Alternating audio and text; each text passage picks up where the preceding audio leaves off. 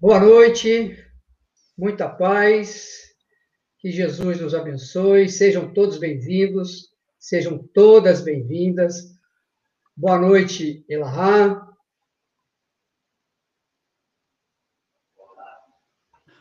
Olá para todos, um prazer imensamente grande estar de volta à Barra Mansa para mais uma oportunidade de estudo. É com muito prazer que a gente comparece hoje nessa nossa live. Boa noite, Sâmia. Boa noite, Adnilson. É a primeira vez que eu estou aqui falando com Barra Mansa.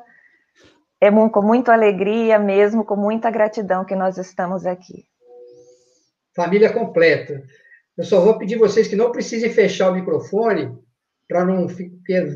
A gente está percebendo aqui que corta. Então, se o Elahá quiser abrir o fone aí, pode abrir, mesmo durante a página aqui, para a gente dar continuidade às nossas atividades. Nós vamos fazer a leitura de uma página e para a gente iniciar mais essa palestra hoje, muito mais que especial. Né? E aí, agradecer ao Elahá por ter convidado a nossa irmã para participar junto conosco, que alegria para os nossos corações. Então, através aqui do canal do 16º Conselho Espírita de Unificação, da cidade aqui de Barra Mansa, nosso querido sul do estado, então, vamos fazer uma página que eu escolhi aqui do livro Caminho, Verdade e Vida, de Emmanuel Francisco Cante Xavier, seu capítulo 8. Jesus veio, mas aniquilou-se a si mesmo, tomando a forma de servo, fazendo-se semelhante aos homens. Paulo, aos Filipenses, capítulo 2, versículo 7. Diz Emmanuel que muitos discípulos falam de extremas dificuldades por estabelecer boas obras nos serviços de confraternização evangélica, alegando o estado infeliz de ignorância em que se compraz imensa percentagem de criaturas da terra. Entretanto, tais reclamações não são justas. Para executar sua divina missão de amor, Jesus não contou com a colaboração imediata de espíritos aperfeiçoados e compreensivos, e sim aniquilou-se a si mesmo, tomando a forma de servo, fazendo-se semelhante aos homens. Não podíamos ir ter com o Salvador em sua posição sublime. Todavia, o Mestre veio até nós, apagando temporariamente a sua auréola de luz de maneira a beneficiar-nos sem traços de sensacionalismo. O exemplo de Jesus nesse particular representa lição demasiado profunda. Ninguém, ninguém alegue conquistas intelectuais ou sentimentais como razão para desentendimento com os irmãos da terra. Homem algum dos que passaram pelo orbe alcançou as culminâncias do Cristo. No entanto, vemo-lo à mesa dos pescadores, dirigindo-se fraternalmente a meretrizes, ministrando seu derradeiro testemunho entre ladrões. Se teu próximo não pode alçar-se ao plano espiritual em que te encontras, podes ir ao encontro dele para o bom serviço da fraternidade da iluminação, sem aparatos que lhe ofendam a inferioridade. Recorda a demonstração do Mestre Divino. Para vir a nós, aniquilou a si próprio, ingressando no mundo como filho sem berço e ausentando-se do trabalho glorioso como servo crucificado. Muita paz. Então vamos fazer a nossa prece para que possamos passar a palavra aos nossos irmãos. Deus, Pai de infinito amor Jesus, querido Mestre, amigo incondicional das nossas vidas.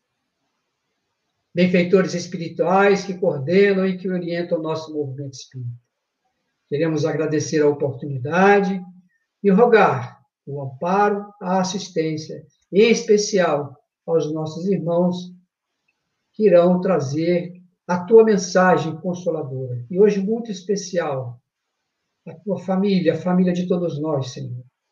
E assim, mestre, em vosso nome, em nome dos benfeitores espirituais, mas sempre, acima de tudo, em nome de Deus, pedir a permissão para dar início às nossas atividades no dia hoje. Que assim seja. Graças a Deus. Então, com a palavra, nosso querido irmão Jorge Alahá, nossa querida irmã Sâmia, eles que fazem parte desse movimento espírita maravilhoso aí do estado de Rondônia, fazem parte da diretoria lá, vieram do Pará em 1987 e estão aí acolhidos em Rondônia, desenvolvendo os trabalhos do movimento espírita, da parte da infância, atendimento fraterno. Olha, sintam-se acolhidos, nosso querido sul do estado do Rio de Janeiro, o nosso movimento espírita muito agradece. Vocês têm o tempo que desejarem. Sejam bem-vindos, muita paz. Obrigada. Obrigado, Adnilson. Muito obrigado mesmo. Então, nós vamos começar o nosso estudo de hoje, cujo tema é Os Pais de Jesus. O nosso objetivo hoje é nós fazermos algumas análises daquilo que a gente encontra em diversas obras doutrinárias e outras obras, ainda que não espíritas, mas que tragam informações relevantes para nós e algumas informações obtidas em palestras de Divaldo Franco. A reunião desse conteúdo, a gente vai ter a oportunidade de conversar hoje aqui, onde a gente vai falar sobre Maria e José. Mas para a gente começar a falar desse assunto, a gente vai falar algumas coisas antes do nascimento, antes da chegada de Jesus ao mundo porque existem algumas coisas interessantes a serem comentadas sobre esse assunto, e a Samia vai trazer para nós alguns pontos significativos desse processo da conexão desses espíritos com essa majestosa missão de Jesus, o menino que, segundo a mensagem de Emmanuel, nasceu sem berço. Sâmia. É isso mesmo. Nós temos que imaginar, temos que, que entender que o nascimento do Cristo foi o nascimento planejado há muitos milênios antes, especificamente da sua encarnação da Terra. Por quê? Porque nós estamos falando do Cristo planetário. Ele não era apenas mais um profeta que viria nascer entre os judeus. Ele era, ele é o governador do orbe, o governador da terra. E ele fez uma promessa alguns milênios atrás, quando recebeu no seio do nosso planeta um grupo de entidades, de espíritos que vieram exilados de outro orbe e que vieram para cá, que nós conhecemos como raças adâmicas. Evidentemente, ao longo dos milênios, o nosso planeta recebeu vários espíritos, vários clãs de espíritos que vieram de outros orbes. Ou alguns até vieram em missão. Mas esse grupo específico, além de numeroso, ele viria a trazer muita coisa positiva também para o nosso orbe, e precisava de mais. E os, o Cristo os recebeu pessoalmente. E eram almas falidas, sim, por isso vieram para cá, e almas muito sofridas. Eles sofriam muito pelo que perderam, pelo planeta, pelo mundo aonde eles viviam de, desde sempre, pelas almas queridas que ficaram lá e agora eles sentiam a dor de vir para o mundo estranho. E o nosso amoroso Cristo recebeu-os está no livro A Caminho da Luz, colocou das lutas que, que, que eles iriam enfrentar para se reeducarem e merecerem retornar ao mundo de origem deles e fez uma promessa. A promessa de que ele encaminharia ao longo dos séculos para todos aqueles os profetas, os messias, como se quiser chamar, ou seja, almas sublimes, que estariam sempre colocando a verdade, os ensinamentos que eles precisariam aprender para crescer, para se transformar e merecer voltar. E que chegaria um momento em que ele disse: Eu mesmo voltar, eu mesmo irei. Ele prometeu a sua ida. Essa, se, essa promessa se cumpriu nesse período, há dois mil anos atrás, quando Cristo renasceu na Terra. E aonde entra os pais? Na feita que houve a promessa, é porque havia um planejamento. Não imaginemos que, que o mundo espiritual vive de, de, de, de apenas de milagres, ele vive com um planejamento, e esse planejamento que existe para o nosso orbe, ele precisa é, do concurso de vários espíritos. Quando houve o planejamento de que o próprio Cristo planetário renasceria, houve também o planejamento para que várias almas começassem a trabalhar em suporte. Então, muitos profetas renasceram, muitos deles estão ali no Antigo Testamento nominados, e muitos deles disseram que viria o Messias, que ele nasceria em Belém, que ele nasceria de uma virgem, que ele seria da casa de Davi. Deram vários, vários sinais, inclusive sobre a sua crucificação, detalhes. Como é que eles sabiam isso? Porque eles eram espíritos que fizeram parte do planejamento e, portanto, tiveram esse contato. Quando renasceram, mediunicamente conseguiram acessar esse planejamento e escreveram isso. Não é que eles adivinhassem o futuro, é que eles conheciam o que estava planejado. Muito bem, ali eles já falavam de Maria, já falavam de José, tá? Sem precisar dar o nome, mas já davam alguns sinais. E nesse planejamento, evidentemente, era imprescindível que se escolhesse as almas que tivessem o perfil e a afinidade para que fossem os pais de Jesus. Porque Jesus nasceu como todos nós, passou por uma gravidez, tá? Passou por todo o processo de encarnação, como nós passamos. Então isso demonstra que esses dois são almas especiais, porque ele precisava que a mãe e o pai nesse papel de mãe e pai, também dessem um exemplo para a humanidade. Então, eles precisariam de almas que pudessem suportar ver o que o filho passou, suportar todas as dificuldades, todos os desafios inerentes àquela época, como, por exemplo, uma garota jovem que aparece grávida antes do casamento e mesmo assim aceita continuar com o filho, dá à luz a esse filho, tá?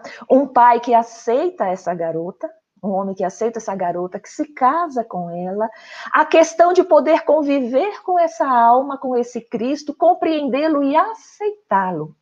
Tá? Então, era uma família que se formou de almas afins e que estavam preparadas para isso. Então, eles são, sim, almas diferenciadas. Tá? Elahá, mais alguma coisa? Ligue o seu microfone. É, eu queria só destacar o fato das profecias. Nós temos realmente muitas profecias que falam sobre a vinda do Messias. Essas profecias, elas começam em Isaías, aproximadamente mil anos antes do nascimento de Jesus. Nós vamos encontrar fragmentos. É como se fosse assim: o planejamento reencarnatório do Cristo já estava pronto pelo menos mil anos antes do nascimento dele porque os profetas falavam de alguns fragmentos desse planejamento. Tinha um que vinha e falava uma coisa, outro vinha e falava outra, e fizeram uma espécie de um mosaico de quais seriam as características desse homem tão singular que ele queria nascer. E entre as singularidades havia algumas coisas muito interessantes sobre a origem desse homem. Não, não necessariamente sobre os aspectos da sua missão, da sua tarefa, da grandeza do que ele mas sobre sua origem, sobre seu nascimento, sobre aquilo que envolveria a, a chegada dele no planeta. Havia informações muito preciosas nesse sentido. Basicamente, dessas informações, três se destacam. Uma delas é a informação de que ele nasceria em Belém. Ele seria de Belém. A segunda é que ele seria da tribo de Judá. E uma terceira terceira falava sobre uma mulher virgem que daria origem a esse menino. Essas profecias formavam a base, digamos assim, daquilo que dizia respeito ao nascimento de Jesus. A informação de que ele seria de Belém decorre fundamentalmente não simplesmente do fato dele ter nascido ali em Belém, mas o fato dele ter a raiz dele ser Belém, porque Belém era a cidade de Davi. Davi o profeta, perdão, o rei Davi, ele era da cidade de Belém. Foi ali que ele surgiu. Jessé, que era o pai de, de Davi, vivia em Belém. E foi ali que se tornou a cidade do rei Davi. Conclusão: Se nós tivéssemos a linhagem de Davi sem quebras, sem nenhuma uh, interrupção de dinastia, Davi passou para Salomão, Salomão para Roboão, Roboão foi passando. Tal, tal, tal. Se não tivesse tido nenhum trauma nessa sequência, é porque, na verdade, os descendentes de Davi é que seriam os naturais herdeiros do trono. Ou seja, a, a casa de Belém é que seria aquela onde, da onde viria o Messias. Então, quando se fala que Jesus vem da cidade de Belém, não é simplesmente um nascimento físico, mas é da linhagem. Ele seria ligado à história de Davi. Por isso que tantas vezes uh, nos evangelhos as pessoas procuram dizem Jesus, filho de Davi. Isso é muito mais forte do que se imagina. Chamá-lo de filho de Davi é conectá-lo a toda uma história que Israel possuía. Era como se você chancelasse esse, se o trono estivesse na condição de continuidade, sentaria no trono de Israel. Seria o herdeiro do trono. Então ele tinha uma linhagem que vinha da cidade de Belém. Ele precisava ter uma origem nesse sentido. Esse é o primeiro ponto. Há um segundo ponto que diz respeito ao processo de que ele teria que vir da tribo de Judá. E aí ele seria, portanto, oriundo da tribo de Judá. Então precisaria que, na sequência da sua linhagem, ele viesse da tribo de Judá, da onde vinha também Davi. Davi vinha de Judá e, evidentemente, vinha de Belém. E a terceira característica dizia a respeito de que ele nasceria de uma virgem. Há muitos que defendem a ideia de que o nascimento de Jesus, a sua concepção, teria sido um processo extraordinário, que ele teria surgido a partir de uma concepção singular. Mas, é, quando Kardec analisa essa questão no livro A Gênesis, ele diz o seguinte: é possível materializar um espermatozoide para se promover uma reencarnação de alguém? É possível? É. É possível. É possível que você materialize e faça. A grande pergunta é: existe a necessidade disso? Há necessidade que esse fenômeno aconteça, que efetivamente ocorra um processo de fecundação de maneira uh, que fuja aquilo que a, a, a biologia aponta? Então, a lógica está a dizer para nós que efetivamente o que deve ter se dado é um fenômeno de concepção natural, até porque o corpo do Cristo, na ótica que o Espiritismo esposa, não é um corpo diferente do nosso. O corpo de Jesus é um corpo plenamente material, tal como esse que nós Porque se Jesus tivesse o corpo que fosse diferente do nosso, que não fosse tão carnal como o nosso, ele não estaria sujeito às condições da matéria. Portanto, ele não poderia ser modelo e guia. E seu sofrimento na cruz nada mais seria do que uma simulação. Para que tudo aquilo que aconteceu fosse real, ele teria que estar sujeito a todas as condições da matéria a qual todos nós estamos sujeitos. Então, pela ótica daquilo que o Espiritismo nos apresenta, é fundamental, é fundamental que a gente consiga fazer um, um esforço de compreender esse mecanismo da reencarnação dentro da normalidade que a vida possui. Sâmia.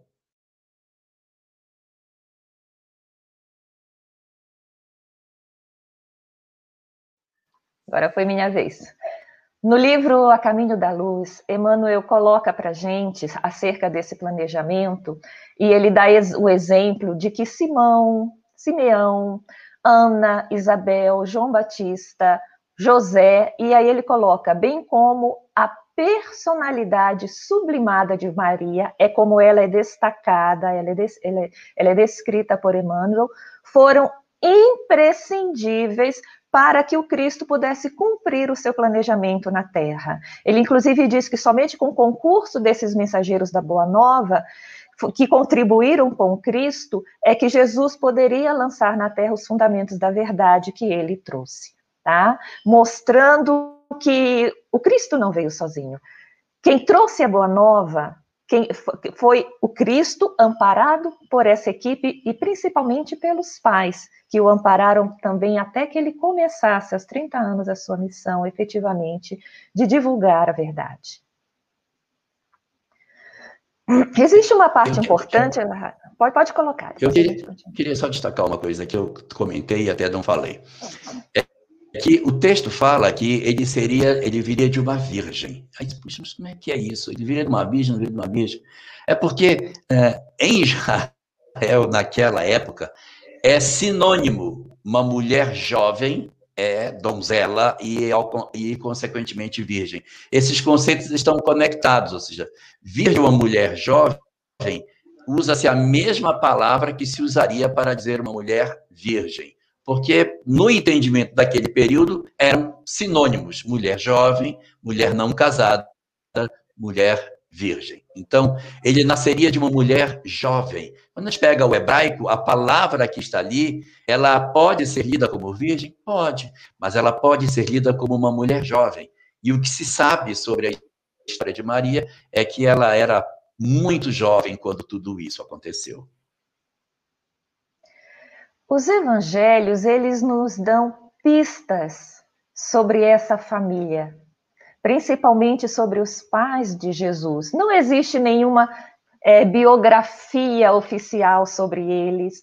Tudo o que se conhece sobre eles são dessas pistas que são trazidas, no nosso caso, no movimento espírita, tanto pelo, pelo Novo Testamento, pelos evangelistas, como pelas é, mensagens que nós temos, né, de Humberto de Campos, na Boa Nova, mensagens que são trazidas por Amélia Rodrigues, enfim, por, espíritos que, consultando é, no mundo espiritual, as tradições do mundo espiritual nos colocam o que lá é dito sobre a vida deles, né? Então, em cima disso, a gente tira algumas conclusões.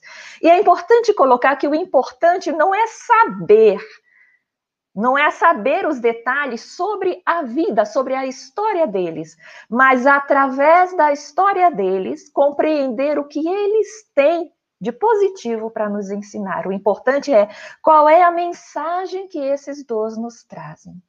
E a primeira grande mensagem, ela, que é muito interessante para a gente, é, surge naquilo que ficou conhecido como anunciação. Na Anunciação, todos nós sabemos que é, Maria recebeu essa, essa mensagem do anjo Gabriel, que no Evangelho ele é como se fosse o mensageiro, né? O mensageiro entre Deus, a espiritualidade superior, talvez, e os homens encarnados na Terra. Então ele ficava como que administrando, dizendo o que ia acontecer, preparando as pessoas. E Lucas, no capítulo 1, e aí um detalhe, Lucas entrevistou Maria quando ela já era idosa e residia em Éfeso com João Evangelista, tá, gente? Então o Evangelho de Lucas foi feito com base numa em entrevistas que ele fez com Maria, mãe de Jesus. Essa entrevista ele fez a pedido de Paulo de Tarso tá? Paulo de Tarso ia até Éfeso, quando já era Paulo de Tarso, o grande apóstolo dos gentios, ele ia até Éfeso, para, e às vezes ele dizia, mãe, todos os apóstolos chamavam ela de mãe, eu quero saber a história de Jesus. Ela se colocava à disposição, mas ele nunca conseguia, sempre acontecia alguma coisa, algum problema ali na, entre os cristãos, porque já tinha um trabalho desenvolvido nessa época, e ele não conseguia fazer isso. E quando ele viu que não conseguiria, um pouco antes de ele ser morto, né, degolado, que ele já estava sendo perseguido, já havia sido preso e sido solto, que ele viu que não conseguia, ele chama Lucas, Lucas já estava com eles trabalhando também no cristianismo, e diz: fale com Maria, fale com a mãe Maria. Você precisa receber dela a história de Jesus. E foi com base nisso que Lucas é, escreveu o evangelho dele, tá? Ele não foi discípulo de Jesus, ele não conheceu pessoalmente, não conviveu pessoalmente com Jesus, foi depois. E que depois, continuando as entrevistas, fez o ato dos apóstolos. Então, segundo Lucas, é, Maria recebeu, certa feita, é uma mensagem do anjo Gabriel. Divaldo conta que ela retornava do poço de Nazaré, onde tira água, ficava perto da casinha dela em Nazaré, entrou e sentou-se na sala, e ela, quando ela sentou na sala, possivelmente cansada, ela começou a sentir como se estivesse flutuando. Ou seja, ela começou a entrar em êxtase e começou a ouvir alguns cânticos, como se fossem os cânticos do, dos anjos. E ela vê, então, o anjo Gabriel aparecer e se aproximar. E aí se desenvolve aquela o diálogo que está no Evangelho de Lucas, quando e Lucas diz: entrando onde ela estava, como se ele estivesse entrando como uma pessoa, disse a ela: Alegra-te, ó cheia de graça, o Senhor é contigo.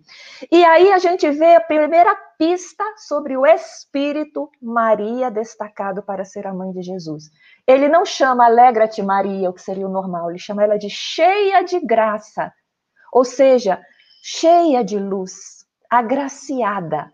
Já demonstra aí que isso não é, não é um nome físico, mas a representação espiritual do que ela é, o, o estado de grandiosidade espiritual que ela tem. E aí Uma a gente assim. sabe. Ah, continua, fala. Uma coisa assim. Alegra-te, ó cheia de graça, é porque ela já era antes de ser a mãe de Jesus. Ela já era é. cheia de graça. Exato. Ela já era uma alma destacada entre as mulheres, né? E, evidentemente, aquela Maria semi-adolescente, segundo o Divaldo, ela deveria ter na faixa dos 16 anos, evidentemente ficou confusa e pensar o que, que significava aquilo. E ele coloca: não tenhas medo, porque Deus se mostra bondoso e você conceberá no seu seio um filho para o nome de Jesus né? E ele coloca todo um diálogo sobre o Cristo, como ele reinará, sobre a casa de Jacó, coloca que Isabel também estava grávida. Mas depois que ele dá a notícia, é muito interessante. O normal, depois que ele dá a notícia toda, era ele ir embora. Ele silencia e para, e fica lá o anjo e ele parece que fica aguardando alguma coisa. Então Maria diz: Eis aqui a serva do Senhor, faça-se em mim segundo a tua palavra. Depois que ela diz isso, que foi o sim dela, ele se retira. Só depois disso. E aí vem mais uma pista. Veja que ela se coloca na condição de serva do Senhor, de serva de Deus. E isso é uma responsabilidade muito séria. É diferente de discípulo. Discípulo é um aprendiz, é alguém que segue, aprende, reflete e tenta crescer com o ensinamento. Serva é aquela que coloca toda a sua vida aos pés de Deus. É uma entrega absoluta à vontade divina. E essa é a grande lição. Ela cumpre isso a vida toda. Nenhum de nós tem essa, tem essa essa condição de entrega absoluta, de receber todas as vicissitudes, todos os desafios, todos os problemas que surgem, todas as dores da vida, com a consciência de que faça-se de Senhor Deus a tua vontade. Eu não sei porquê, mas eu tenho certeza que está tudo certo. Era essa a condição espiritual de Maria. Ela não pensou, poxa, anjo, mas eu nem sou casada. Como é que vão, vão me apedrejar, que era o normal? Ela não começa a pensar nas dificuldades do campo material. Ela diz: se Deus quer, eu aceito de boa vontade. Então, mais um sinal do Espírito Maria. Alguma coisa sobre isso, Elahá? Muito bem. Nós sabemos que depois disso, é, ela contou para José, tá? E aí o Evangelho conta uma história e Divaldo Franco, através da sua mediunidade, nos conta outra nas suas palestras. O Evangelho coloca que José não sabia, ficou confuso e o anjo foi até ele esclarecendo-o. Né? E quando o anjo esclareceu, ele tranquilamente compreendeu, aceitou Maria e se casou com ela. Tá? E Divaldo coloca da possibilidade que, esses, que eles, a essa época, já fossem casados. Vocês observam que quando o anjo dá a notícia, ele não dá a notícia de que ela estava grávida, ele dá a notícia que ela conceberia, que ela ficaria grávida no futuro, e não dá para saber pelos evangelhos quanto tempo depois ela engravidou. E Divaldo nos coloca que ela só contou a fala, é, é, o, o, a fala do anjo com ela depois que ela teve a certeza que estava grávida. E que, segundo é, Divaldo, é, isso foi um motivo de muita alegria para José. Mas aí. Eu, queria, eu quero destacar uma questão aqui. É muito importante a gente observar que o, os evangelhos eles foram compostos num momento em que não existia imprensa e que evidentemente as cópias elas eram copiadas de cidade em cidade, de pontos a pontos. E os livros que nós temos hoje, que constituem a base do nosso conhecimento em termos bíblicos, ele decorre de cópias que foram obtidas aproximadamente retiradas do ano 400. Então, veja, as, os escritos foram feitos no século I. Nós temos o século II, terceiro, no século IV, é que esses livros são então tomados como sendo canônicos e passam a ser obras consideradas como sendo as originais. Só que o original que nós temos, ele é um original que, na verdade, é cópia da cópia. E naquele período, havia muita possibilidade de que partes fossem retiradas, partes fossem acrescidas, em virtude do fenômeno de que a imprensa não existia e os textos eles não tinham nenhum tipo de regulação. Tanto que alguns estudiosos até analisam essa questão sobre os pontos que o evangelho possa ter tido alguma inclusão ou retirada durante esse primeiro período desses 400 anos. Depois nós temos um segundo período também crítico, que é de quando os textos são marcados como sendo os canônicos até o início do processo da imprensa, que são quase mil anos que a gente vai ficar com esses livros sendo copiados nas, nas igrejas pelos copistas, que passavam dias, semanas, meses fazendo as cópias à mão desses textos. E é, naquela época, o grego não tinha vírgula, não tinha pontuação, não tinha nenhum tipo de recurso. Então, é muito provável que possíveis alterações possam ter acontecido nesse conjunto. O que é belo é que, apesar de todas essas ameaças, de todos esses riscos que o Evangelho passou, a mensagem dos ensinamentos de Jesus, elas foram mantidas, o Sermão da Montanha, as suas parábolas, seus ensinos, fazendo com que nós conseguíssemos tirar dali um conjunto muito precioso de informações. Mas é importante nós considerarmos que isso tem que ser observado também. A obra de Leon Denis, Cristianismo e Espiritismo, faz algumas reflexões bastante interessantes sobre essa questão dos textos e a possibilidade de nós termos algumas mexidas, principalmente nesses aspectos mais místicos que o texto possa ter, conferindo algumas condições de sacralidade em determinados locais, não que estivessem nos originais, mas ao longo do tempo é possível que algumas partes a mais possam ter sido colocadas em função da sacralização que ocorreu com a figura de Jesus. Nós temos é, uma pista muito grande sobre a personalidade sublime também de José na, no, na, durante o nascimento de Jesus, dos acontecimentos prévios ao nascimento de Jesus. Vamos tentar explicar. É, como a gente sabe, como está nos evangelhos, houve um recenseamento naquela região por ordem de César Augusto. Me desmente, Elahá, se for o caso, apenas os Não. homens eram contados. É, mas eu queria voltar um ponto atrás. Então volta. Quero voltar. É, a diferença de como José e como Maria recebem a pessoa do anjo, a maneira como Maria o recebe e a maneira como José o recebe também mostra algumas características bem interessantes da personalidade desse casal. Você pode destacar para a gente isso? É. Ele recebe pela primeira vez quando foi é, dada a notícia da gravidez dela, né? Que o anjo vai com Maria e depois vai com José. E a, ele também em nenhum momento questionou, tá? E ele aceitou humildemente. E a gente vê que pelo menos mais duas vezes o anjo Gabriel conversa com José, registrado nos evangelhos. As outras duas vezes que ele conversa foi para pedir que José protegesse Jesus. Tá? A primeira parte é aqui no nascimento que ocorre, quando Jesus já tinha nascido, eles ainda estavam em Belém, Jesus deveria ter entre um ano e um ano e meio, porque quando eles foram para Belém para o recenseamento, eles não voltaram imediatamente para Nazaré, eles resolveram ficar lá, tá? E o anjo vai, o anjo Gabriel vai até José, ele não vai até Maria, ele vai para José e diz: é, José, pega Maria e pega Jesus e vai-te embora, porque Herodes quer matá-lo. José não questionou novamente. Vejam que ele estava lá mais de um ano, é o que se, é o que se, se imagina.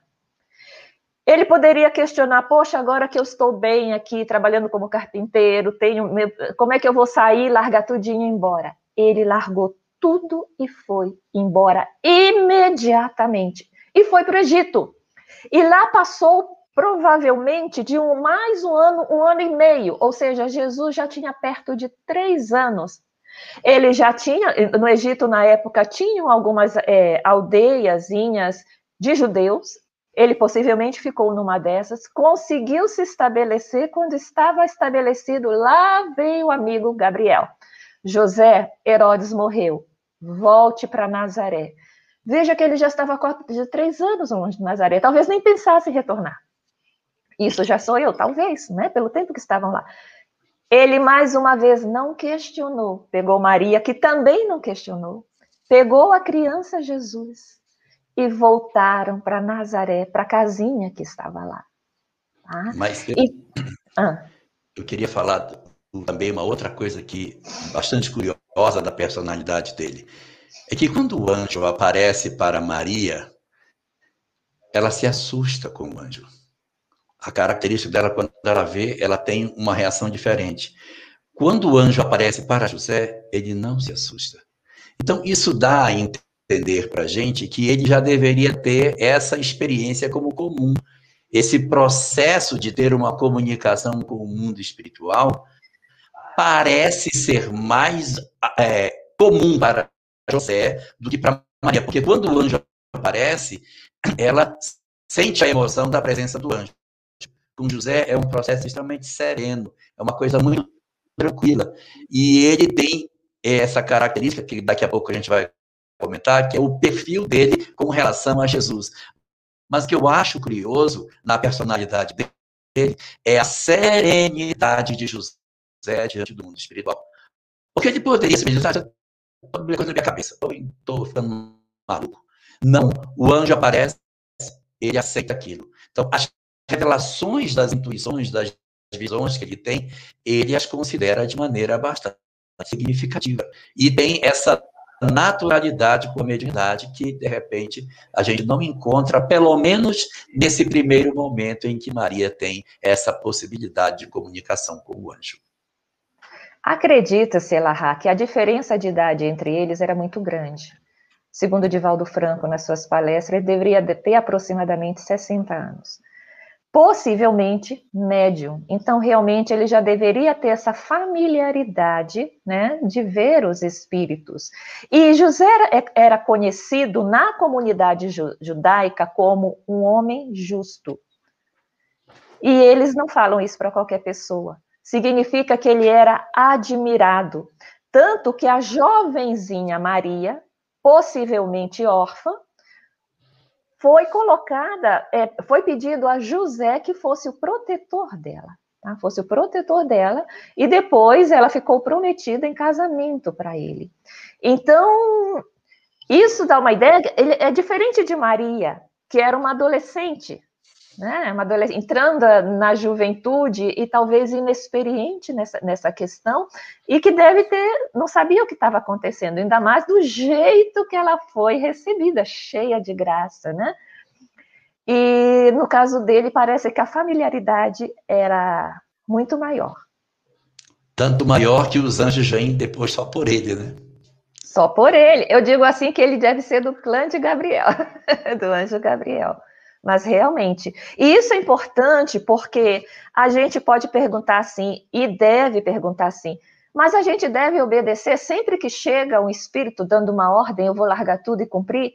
Veja que nós estamos falando de duas almas sublimadas, tá? Maria, por tudo que se vê, com certeza é uma alma angelical. Passou do estado nominal para o estado angelical. Então, são almas que, pela sua conduta, pela, pela sua é, emotividade interior controlada, de serenidade, de paz que eles cultivavam, eles conseguiam ter acesso a essa espiritualidade superior. E certamente identificavam com tranquilidade quando, estou falando mais de José, né? Quando a comunicação não era dessa espiritualidade superior, tá? Então, existia, é, existia sim esse controle, porque ele tinha essa conduta realmente bastante digna, né? Podemos continuar na parte do, do nascimento, né? Pois é, José foi chamado, assim como todos, tá, da região, ao recenseamento. Diferente do Brasil, lá as pessoas, para serem contadas no censo, tinham que viajar até a cidade de origem da família delas. Ou seja, ele estava em Nazaré, precisaria ir até Belém. Nazaré fica na Galileia, aqui em cima. Ele teve que atravessar Samaria, ir para a Judéia, e da Judéia ir, vamos dizer, mais um pouquinho para o interior, para aquela aldeia chamada Belém. Só os homens eram contados. As mulheres não. Maria estava grávida. E ainda, segundo Lucas, no capítulo 2, é, ela, nesse período em que ele precisou ir ao recenseamento, ela estava prometida ainda em casamento e esperava Jesus. Ele poderia pensar o quê? Eu vou deixar Maria aqui numa comunidade que ele já conhece, onde ele, ele possivelmente poderia até ter alguns parentes, ela poderia ter primos, talvez, mas com certeza muitas amigas, e ela estaria protegida lá. Mas ele decide levá-la com ele. Isso quem faz é o papel do protetor, de querer Maria e o filho com ele. Ele poderia ir sozinho. Ele pegou Maria, grávida e levou junto com ele, cuidou dela a vida toda. Então vejam bem que José não foi um grande discípulo, não foi um grande divulgador. Ele, nesse planejamento milenar, o papel dele era proteger Maria, era proteger Jesus. Ele tinha isso muito forte dentro dele. E ele disse: Você vem comigo. E foram, chegaram em Belém, a gente conhece a história. Foi para a pousada, Quer falar, Ilha? Quero. Então, Quero fazer um, uma observação histórica para quem fizer contas. tá bom. É o seguinte, é de fato esse censo ele existiu, é o censo de Quirino. Isso, isso está nos evangelhos, mas é verdadeiro. Quirino realmente fez um censo. O problema é que o censo de Quirino aconteceu seis anos antes do nascimento de Jesus. Como que pode? O, então, tem uma coisa errada, porque ele, o censo foi seis anos antes. O que está acontecendo? E aí eu vou dar uma segunda data. Herodes, que vai aparecer na história, morreu quatro anos antes de Cristo. Então, o censo foi no ano 6 AC e Herodes desencarna em 4 AC. Qual é a conclusão disso? É que a data que a gente tem para o Jesus histórico não é a data que está na Bíblia. Ou seja, Jesus, para ter nascido dentro dessas circunstâncias, ele nasceu seis anos antes do que a gente pensa. E como que aconteceu isso? É porque quando as pessoas foram decidir quando ele nasceu, foram muitos séculos depois.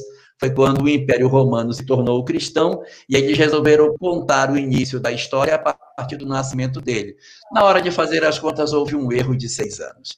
Então, nós estamos, na verdade, seis anos além do ano que nós estamos. Você pega o ano que a gente está, soma seis, esse é o verdadeiro ano que a gente deveria estar contando hoje. Jesus teria acontecido o seu nascimento em 6 AC, quando Quirino fez o chamamento do censo. E dois anos depois, é, dois anos e pouco, três, sei lá, vai, vai variar de acordo com a data do mês, é quando vai acontecer o desencarne de Herodes. Porque se vamos tomar Jesus como nascendo em, no primeiro ano do no primeiro, primeiro ano DC, então ele já nasce com Herodes desencarnado, não vai, não vai encaixar a história dele. Então, na verdade, nós estamos falando de uma coisa que parece meio esquisita, mas Jesus nasceu antes de Cristo, tá bom? Vamos lá, Samia. Chegando em Belém, eles não conseguiram vaga na hospedaria, porque não foi só José que foi para o censo, mas muitos outros tiveram que voltar a Belém, então estava cheia a cidade, estava movimentada a cidade e eles acabaram indo para um, um local, como é que chama, Elahá? O local onde ficam os animais? Estrebaria. A estrebaria. E eles foram para uma estrebaria. E conta-nos, né, Lucas, que chegou o tempo do bebê nascer e Jesus nasceu naquela estrebaria, junto aos animais que naturalmente estavam ali. Tá? Possivelmente, gente, outras famílias também precisaram tomar a mesma decisão e, e, ficar em outros lugares que não fossem nas hospedarias que estavam lotadas. Mas a situação dela, apesar de ser uma situação especial, ninguém conseguiu um lugar para que eles ficassem na hospedaria. E Jesus nasceu e foi colocado numa manjedoura. Mas olha só, manjedoura, apesar do nome bonito, ele é um coxo, ele é aquela coisa, aquela de madeira, né?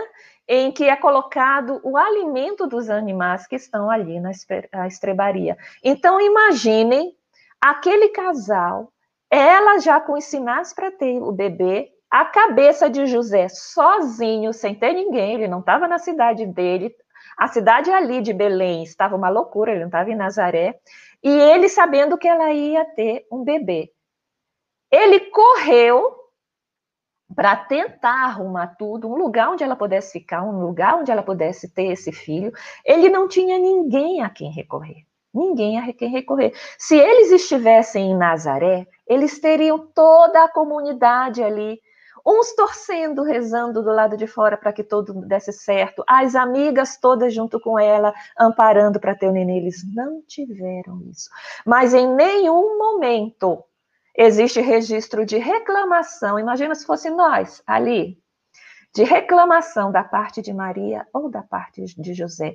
Em nenhum momento houve algum tipo de atitude de, de José, por exemplo, na hospedaria, querendo insistir que ela teria direito a um lugar por mais, mais do que os outros por causa do Estado. Não existe nada disso. Ele fez a parte dele deu todo o apoio. E Jesus nasceu. E quando Jesus é colocado na manjedoura, possivelmente Maria precisava descansar, talvez tenha dado de, mamar, descansar, e o neném precisava dormir em algum lugar, e ele tivesse com panos ali arrumado a manjedoura, e ele tivesse botado o neném lá naquele período de descanso dela. Tá? Então a gente vê aí um sinal de humildade, de aceitação, e nós novamente de proteção deles. E tem algo interessante também nesse período. Nós sabemos que quando Jesus nasceu, os pastores que estavam, era noite, e os pastores costumavam ficar à noite é, cuidando dos animais. E eles viram os anjos, né, que foram até eles, e deram a notícia de que o Messias teria nascido. E eles então seguem todos em conjunto até a manjedoura. Elahá, diga. Quer falar? Quero falar, quero.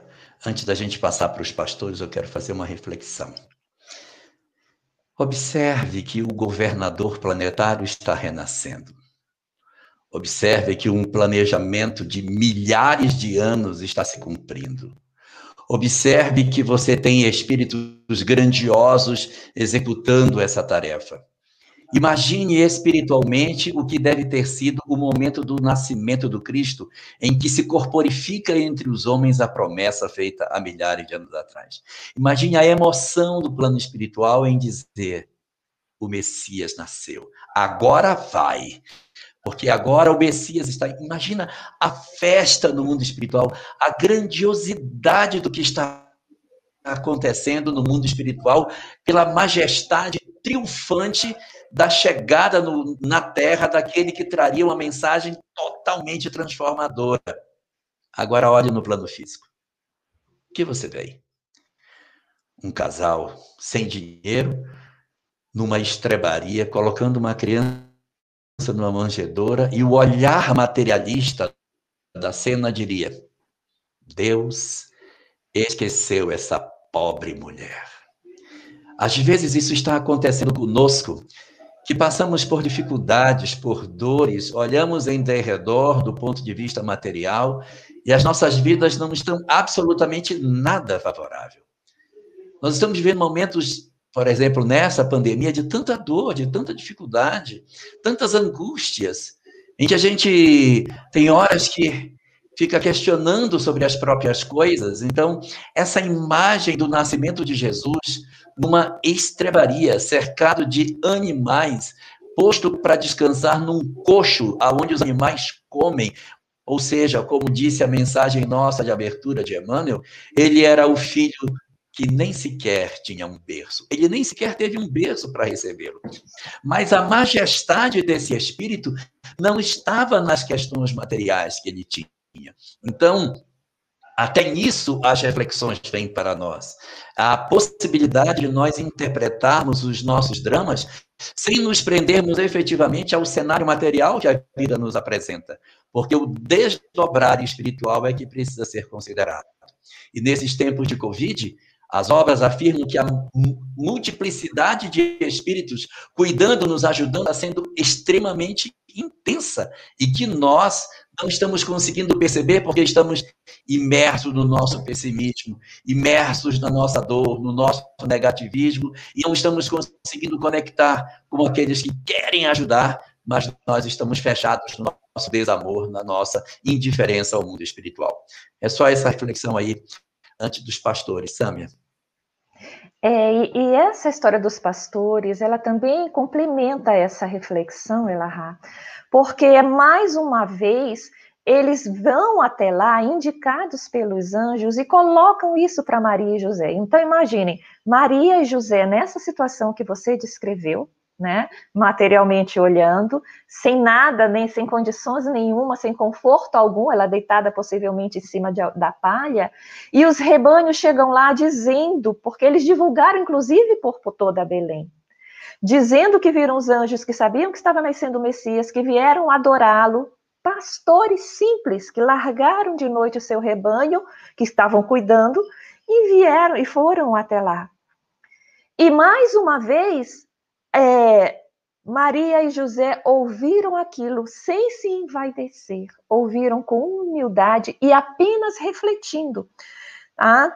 E isso está também em Lucas, e Humberto de Campos coloca novamente que ela refletia sobre essas coisas e guardava no seu coração.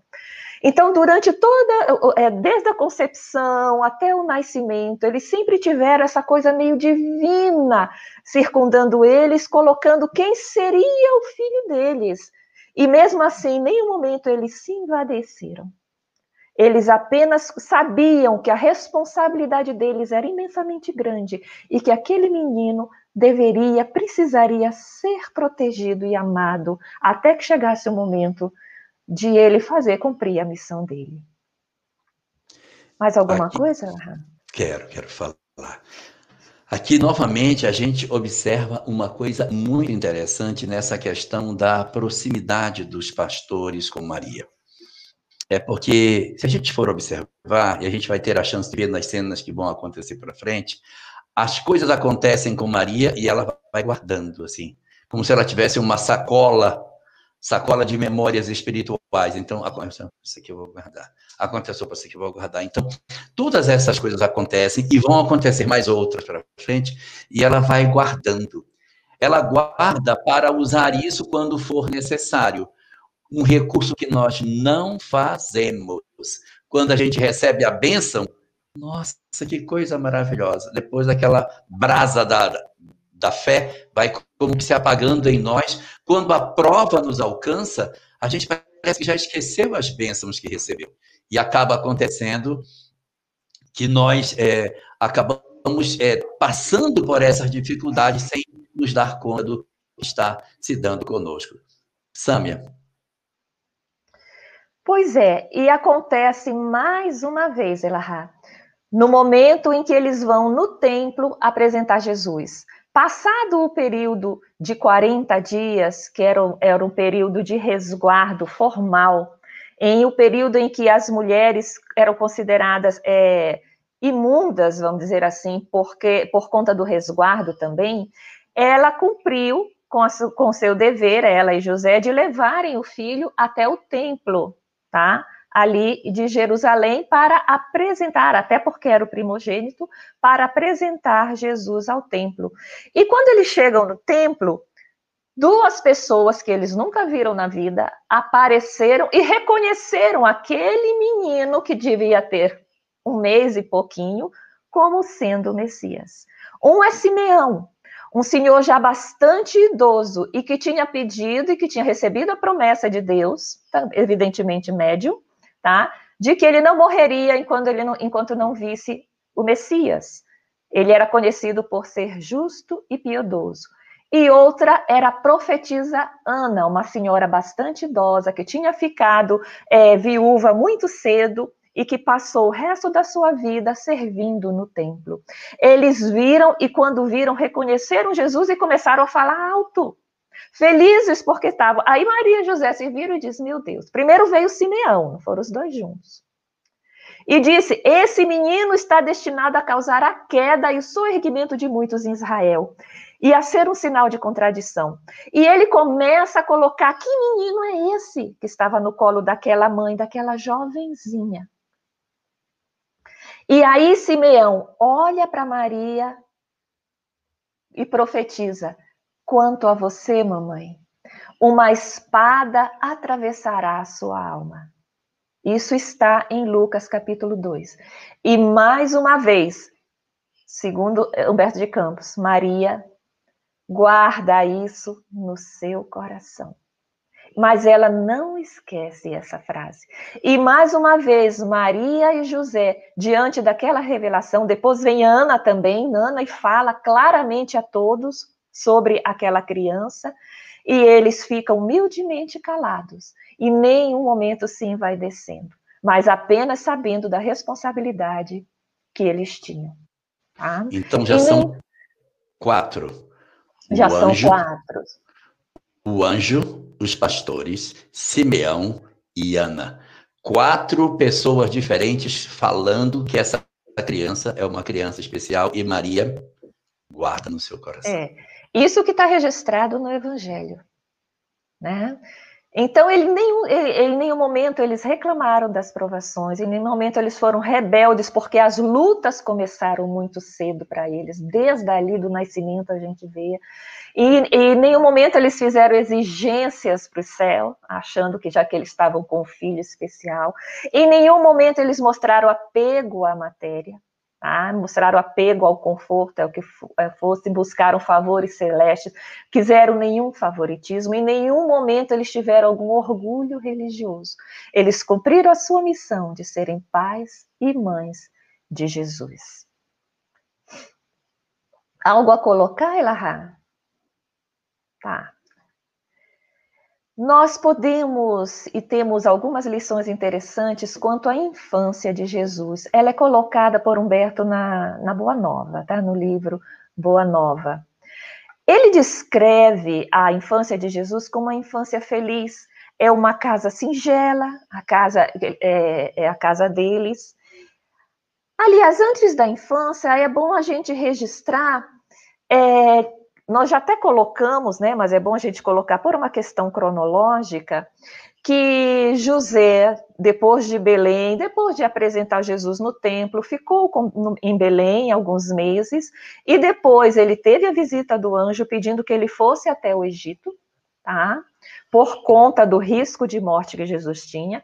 Ficou no Egito até Jesus ter aproximadamente três anos, dois anos e meio, três anos, e o anjo disse: Agora volte para Nazaré, porque Jesus não corre mais risco, Herodes está morto. Então ele volta para Nazaré. Então, a, partir daí, Jesus começa e, e passa o resto da, da, da vida sendo criado em Nazaré. Por isso ele ficou conhecido, apesar de ter nascido em Belém, como Jesus Nazareno tá? E ali eles retornaram para casa deles. Diga. Não, não quero. Eu quero só destacar. O anjo apareceu para Maria uma vez e o anjo já apareceu para José três vezes. Então, as comunicações sobre o que fazer com o menino nascido uhum. era com as, ele. As, é com ele. Então, leva o menino, traz o menino, vai para Nazaré. Essas coisas são entre José e o anjo. Ele tem um papel muito importante nesse processo aí. Teria, Samir? Sem José, Jesus não teria sobrevivido. Sem José, Jesus não teria sobrevivido. Sem José, Maria poderia ter sido apedrejada por aparecer grávida. Sem José, Herodes teria matado Jesus lá em Belém. Ah, então a gente a, a, o mais bonito de José é exatamente o fato de ele não aparecer nos evangelhos com clareza, não aparecer em nenhum lugar. O que significa que ele era aquela alma proativa, mas que se calava.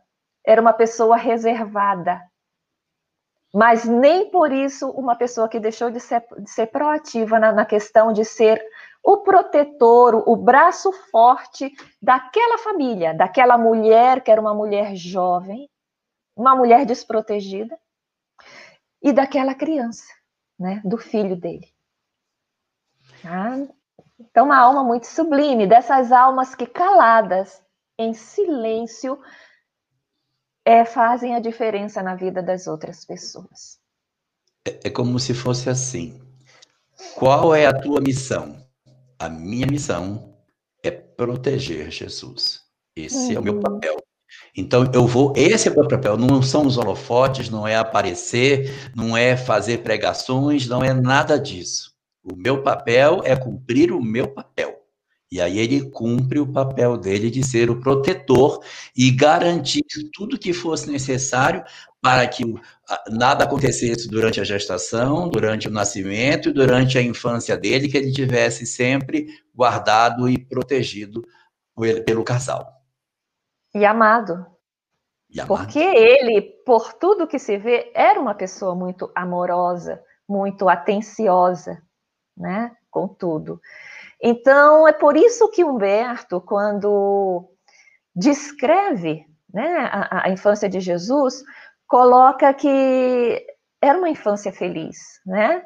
Ele coloca que a casa era uma casa singela e que existia uma afeição sincera entre eles. Tá? Eles ficavam perto da fonte, é, aonde, a, do, do, poço, né, da onde as famílias tiraram, tiravam água, e ele chama de fonte amiga.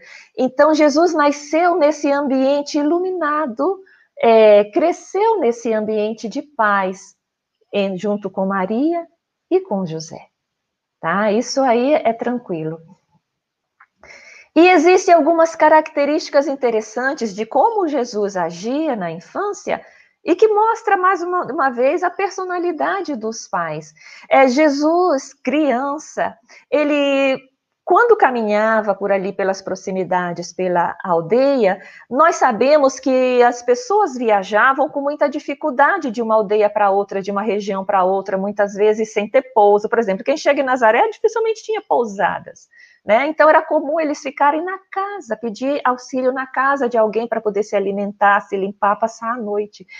E era muito comum Jesus trazer pequenino esses viajantes cansados, de mãos dadas, vinham a, segurando a mãozinha dele, entravam em casa e dizia: "Mãe, eu trouxe eles aqui para ficar conosco. E conta-nos, Humberto, que Jesus, que, que Maria ficava enlevada, ficava sensibilizada com essa atitude do filho. E recebia a todos com muito carinho, enquanto José estava trabalhando na hospedaria, concordava e continuava lá, trabalhando para que to... carpintaria, desculpa, na carpintaria, trabalhando para que todos, inclusive os hóspedes, pudessem ter o alimento. Então, cada um fazia a sua parte, mas todos eram é, faziam para que não só por eles, mas por todos os que estavam ali, os que necessitassem.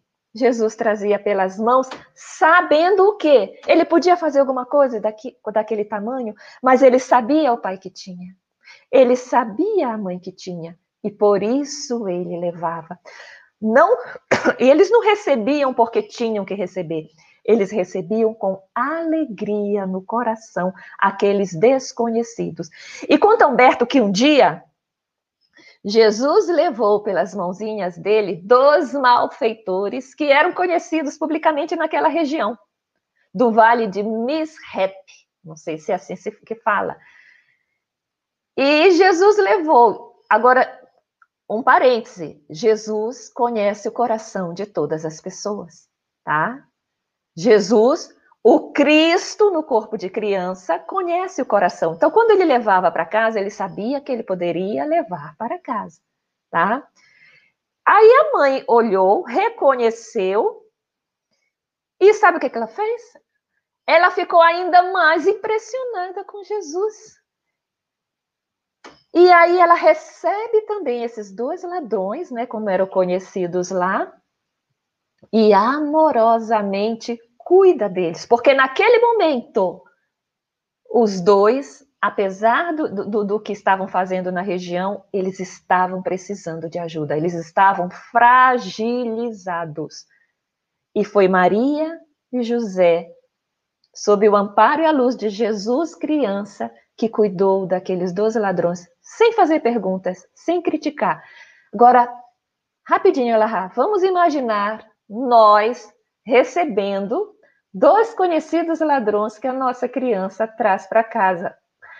O que, que a gente ia fazer? Qual o sentimento? Porque não é só a sua atitude, qual o sentimento que a gente teria de medo, de repulsa, de reclamação, de dar uma desculpa, mas que não dava para ficar? É o contrário, o coração dela, esse coração de mãe que foi a missão dela, que não foi escolhido à toa, ela já era um espírito destinado à maternidade.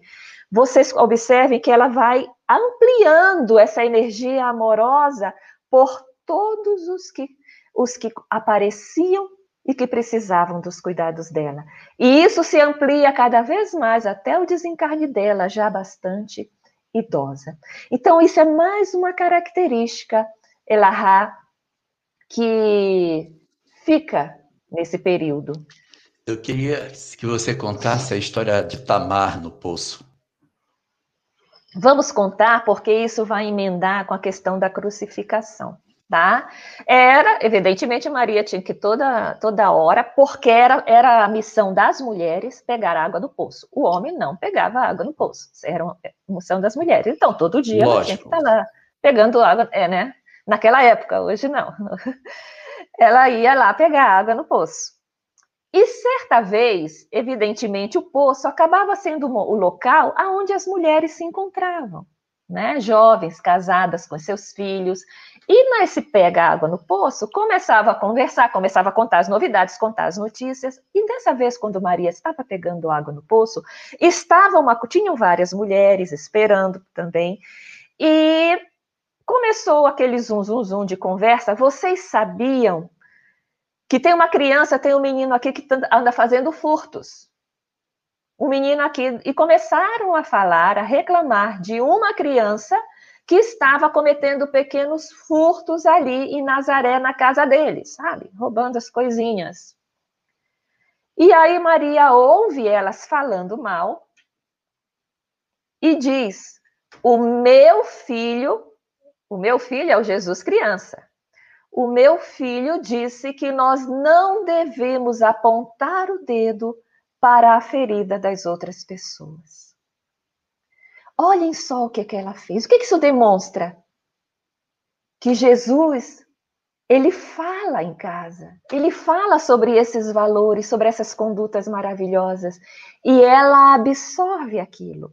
Até que, porque como alma angelical, ela se identifica com essas condutas e as aceita. E quando chega o momento, ela usa as palavras do Cristo, as palavras do filhinho, aliás, a, a palavra do filho Jesus, como uma fonte justa, falando algo justo que deveria ser observado e passa isso para as amigas. E isso, esse fato nós vamos comentar quando chegar na crucificação. A gente pode comentar até agora, né, Lahá? 25 anos depois, Jesus está na cruz. Diga, Lahá. Eu queria que a gente, antes de ir para a crucificação, passasse pelo período da pregação, Maria e a pregação de Jesus.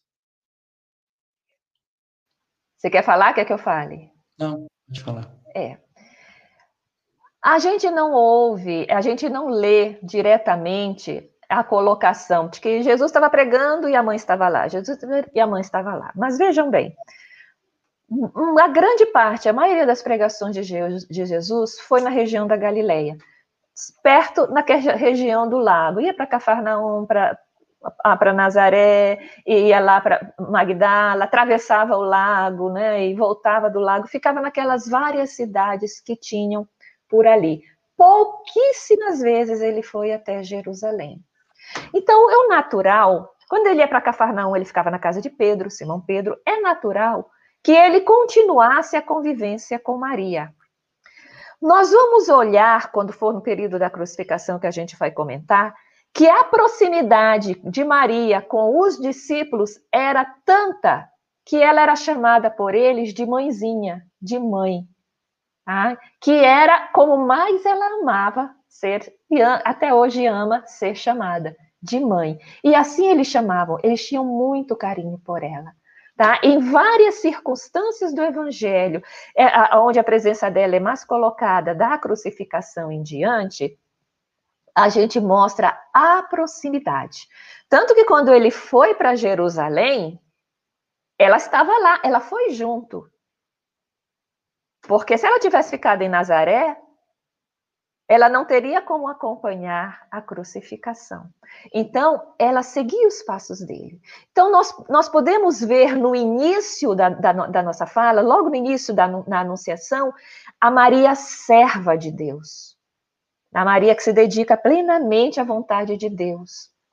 Nós podemos ver a Maria mãe, mãe de Jesus. Mas a gente vê depois, durante a pregação do Cristo, a Maria discípula. Mas fazendo um parêntese, não a discípula como as outras mulheres que o seguiam, que eram todas, como dizem os evangelistas, mulheres que tinham problemas, mas que Jesus teria curado. Ele chama de endemoninhadas, que geralmente é porque tinham doenças físicas ou perturbações, depressões, enfim, perturbações espirituais ou mentais ou, ou emocionais. E que ele havia curado e por isso estavam seguindo. Mas ela não se encaixa nisso. Ela seguia Jesus por dois motivos. Qual era o principal? Porque era o filho dela. E ela queria estar perto. Então é natural que ela se, se, dividisse entre a casa dela e sempre que possível estivesse perto do filho. Assim como Jesus se dividisse, se dividisse entre a missão dele e sempre que possível estivesse perto da mãe, já que estava ali em Nazaré, de uma maneira harmônica, tanto que só aos 30 anos ele começou a trabalhar, tá? E a segunda, por causa dos ensinamentos dele com que ela se identificava e gostava de ouvir. Porque ela só era uma aula angelical. Diga. Detalhe. Na hora da vida pública de Jesus, a figura de José não aparece mais. A figura de é. José só aparece na infância, né? Isso. Depois da história de Jesus aos 12 anos, já não se fala mais de José. tá? Possivelmente, até por ele já ter se casado numa idade avançada, ele deve ter desencarnado, tá desencarnado, mas aí a, a gente entra na questão das suposições, tá? Mas ela deve ter ficado viúva. Possivelmente Jesus ficou bastante tempo com ela, veja, é, o normal. Ele começou com 30 anos a pregação, com 30 anos naquela época, o homem já era bastante maduro, já deveria estar até casado, comum seria um casamento e já ter filhos mas ele ficou com a mãe, possivelmente até que ela já tivesse alguma segurança e não precisasse tanto do trabalho dele e da companhia dele. Então, ele já começou a se afastar mais. Vejam que tudo isso, dentro de um planejamento maior, foi feito, porque isso também é um exemplo. Né? Não é abandonar a família para fazer a pregação, mas harmonizar as coisas. Tá? Mais alguma coisa, Lara? Então tá. E aí a gente parte para a crucificação, tá? Segundo Divaldo, e às vezes a gente fala com base nas palestras do Divaldo, com base no, no, no Boa Nova, tá, gente? Além dos evangelhos. É, Maria estava na casa de pessoas conhecidas lá em Jerusalém, era noite, quando João, o evangelista, vai até lá e diz: Mãezinha, olha como ele chama, mãezinha, prenderam Jesus. Maria desfalece, desfalece nessa hora. João, ele era novinho, né, Lahá? Ele era novo, muito novinho. E, e, e, ele, ele, vejam bem, nenhum dos outros foi até Maria. Foi João, quando Jesus foi preso, lá no, no, no, no Gólgota, né? Quando Jesus foi preso, João se lembrou e correu para avisar a mãe. Prenderam Jesus. Ela desfalece, mas aí ela recobra os sentidos e pega a capa. É noite, tá? Ele foi preso à noite, pega a capa dela e corre, porque a notícia que ele trazia é que ele estava sendo é, julgado lá no Sinédrio, ainda os judeus porque os judeus julgavam, mas os judeus eram proibidos de condenar ou de matar alguém, porque os romanos tinham proibido. Os romanos diziam: vocês veem se existe alguma coisa e mandam para a gente dar a condenação e ver realmente se é inocente ou não. Então, o Sinédrio fez toda aquela armação, né, com a ajuda de Judas Iscariotes, e fez aquele pré-julgamento. Então Maria vai, imaginando que ele ainda está lá, corre para lá. Quando chega no Sinédrio, ele não está mais e avisa, ele está preso em tal lugar. Ela corre para a prisão. Ele estava num cárcere que ele era cavado na rocha. Tá? Já estava de noite e existia um soldado romano montando guarda. Por quê? Porque os judeus já tinham dito: Roma, pega esse e vê se você condena existia uma questão política aí. Roma queria agradar o Sinédrio. Muito bem. E o, o coitado do soldado estava cuidando ali de Jesus. Evidentemente, Jesus, ele é condenado, tá? E quando ele está preso ali, Maria chega e pede para esse legionário romano que estava montando do guarda que ela pudesse ir até lá onde Jesus estava preso para ver o filho dela. O soldado olha para ela com desprezo e empurra ela. Maria cai, bate a cabeça numa rocha, machuca um pouquinho e começa a cair um filete de sangue da, da, da cabeça dela por conta disso. O que, que Maria faz? se senta perto do local onde o filho está, sem poder vê-lo, e passa a noite toda, amanhece, ela fica lá. Quando é dia alto, que Jesus sai da prisão, ele já tinha sido condenado pelos romanos também, ele já sai para ir ser crucificado. E Maria vê quando ele surge, se levanta e vê no rosto dele a coroa de espinhos, gente, é o espinho cravado na, na, na cabeça. Ele já com, com os olhos arroxeados, machucado, porque ele foi muito to machucado, torturado na véspera também. A coroa é uma fase da tortura, tá? E ela olha para o filho e os lábios tremiam, talvez como um sinal de tétano, como se, se imagina, por conta dos ferimentos que ele tinha no corpo e principalmente daquela coroa. E ela vê que vai um soldado à frente, tá? Já era dia alto, as pessoas começam a acumular. É, e ela o segue, o segue até a cruz. E na hora em que ele é crucificado, ela está presente. Vocês imaginem ela ver o próprio filho inocente, sem ter feito mal a ninguém, naquela cruz recebendo as marteladas dos pregos de quatro polegadas. E nos diz Humberto que ela recebe as, as, as marteladas como se estivesse recebendo no próprio coração. E o que acontece nessa hora? Lembram lá da profecia de Simeão? É como se uma espada trespassasse o seu coração. E isso acontece naquele momento, ela lembra das palavras. Mas o que, que é importante daí? Ela sofre, ela sofre. Ela chora, ela chora. Ela chora lágrimas que ela não conseguia controlar. Ela se revolta, ela não se revolta. Ela reclama, ela xinga o governo, Roma, ela não reclama.